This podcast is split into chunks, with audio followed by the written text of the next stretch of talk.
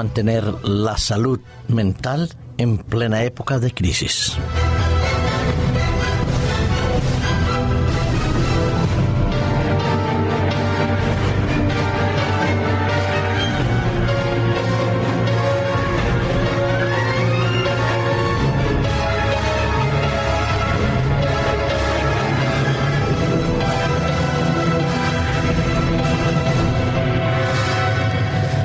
Unos cuatro años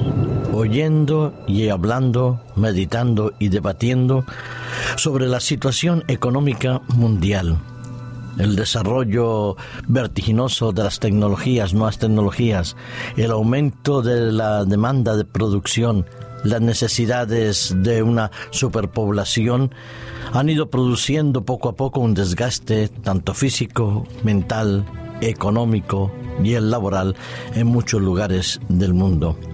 Los ricos más ricos, los pobres más pobres y las condiciones laborales que debían en principio favorecer un mejor clima de convivencia y permitir que el ser humano se pudiera realizar en una de las áreas básicas de su vida,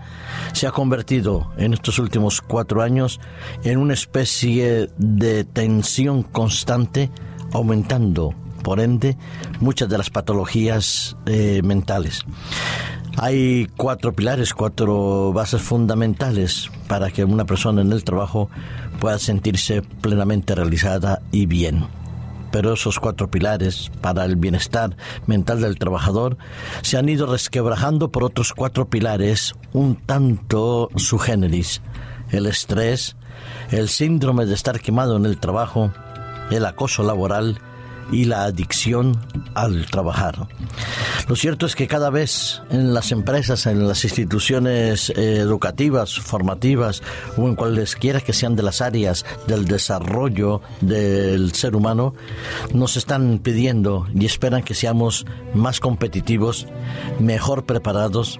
que realicemos el trabajo, el mismo trabajo, en el menor tiempo posible, con mayor eficacia,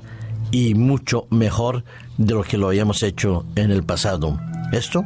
conlleva a ese pilar primero del desequilibrio emocional en el trabajador a un estrés, un estrés constante que sí que es necesario el estrés positivo que nos invita a reaccionar cuando se acentúa durante mucho tiempo esta crisis de estrés, como lo expresaba el presidente de la Sociedad Española de Medicina y Seguridad del Trabajo, Francisco Vicente Forbes,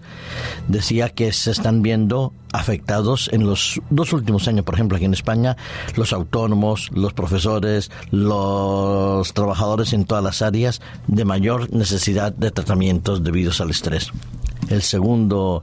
eh, pilar que está afectando la estabilidad emocional del trabajador en plena crisis es ese síndrome del trabajo de estar quemado. Es decir,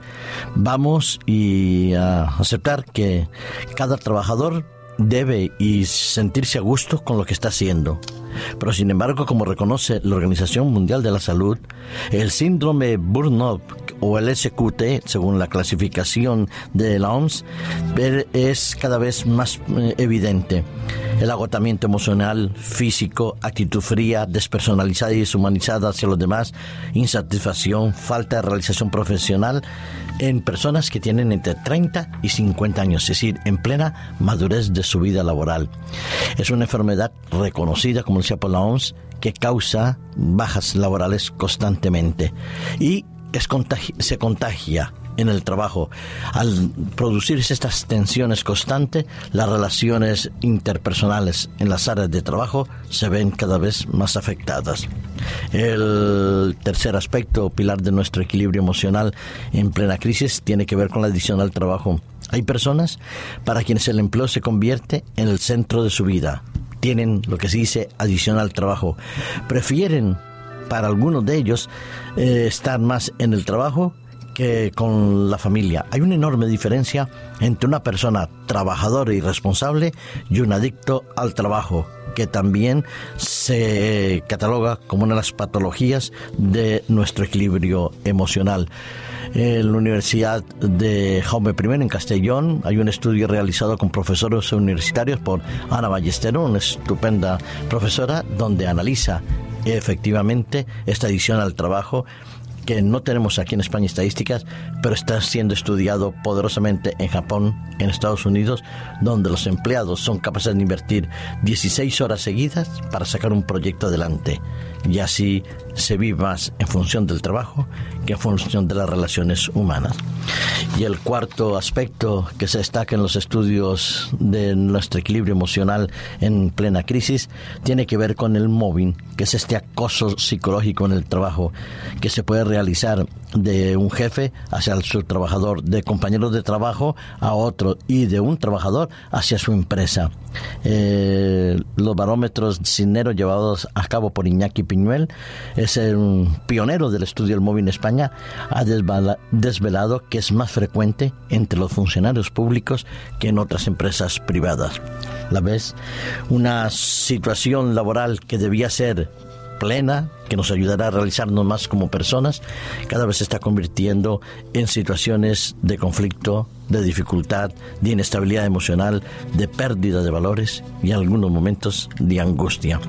Se dan consejos para llevar un trabajo saludable, conciliar el máximo tiempo a la vida familiar con la laboral, hacerlas compatibles, evitar los desplazamientos largos al puesto de trabajo, si se hacen, hacerlos en medio de transporte público para aprovechar mientras vamos viajando a leer, a formarnos, eh, cuando nos sentamos estresados o acoso, hablar con un profesional, con un médico, organizarnos, se dicen, analizar las causas de nuestro trabajo y formarse mejor. Son consejos que dan los psicólogos y los especialistas en relaciones laborales pero yo le digo que hay también otra pauta fundamental y trascendental para mantener nuestro equilibrio emocional en el tiempo del trabajo. Es desarrollar indudablemente una mejor relación con Dios. Buscar y apoyarnos en la divinidad, Dios Padre, Hijo y Espíritu Santo. Y ya Dios en su sabiduría nos había dado un mecanismo para poder romper con la rutina del trabajo y pensar más en los valores humanos que en el poder del dinero. Recordemos el cuarto mandamiento que aparece en Éxodo 20 y en Deuteronomio capítulo 5, muchas veces olvidado por la mayoría de los seres humanos. Dice la palabra de Dios, acuérdate del día del sábado para santificarlo. Seis días trabajarás y harás toda tu obra,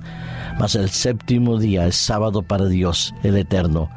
No hagas en él obra alguna, ni tú, ni tu hijo, ni tu hija, ni tu siervo, ni tu criado, ni tu bestia, ni el extranjero que está dentro de las puertas de tu casa porque en seis días hizo Dios los cielos y la tierra, el mar y todo lo que hay en ellos, y descansó el séptimo día, por tanto lo bendijo y lo santificó el día del sábado. Sí, el sábado nos ayuda a vencer contra el estrés, a luchar contra el móvil, a ayudarnos a revalorizarnos como personas, a ver que lo material no es lo más importante, aunque sea útil y necesario, y que cada día, como dijo Jesús, basta su afán y el sábado un descanso en Dios para recuperar fuerzas para la semana laboral. Que Dios nos ayude a buscar ese equilibrio emocional pensando y situando a Dios como el centro de nuestras vidas.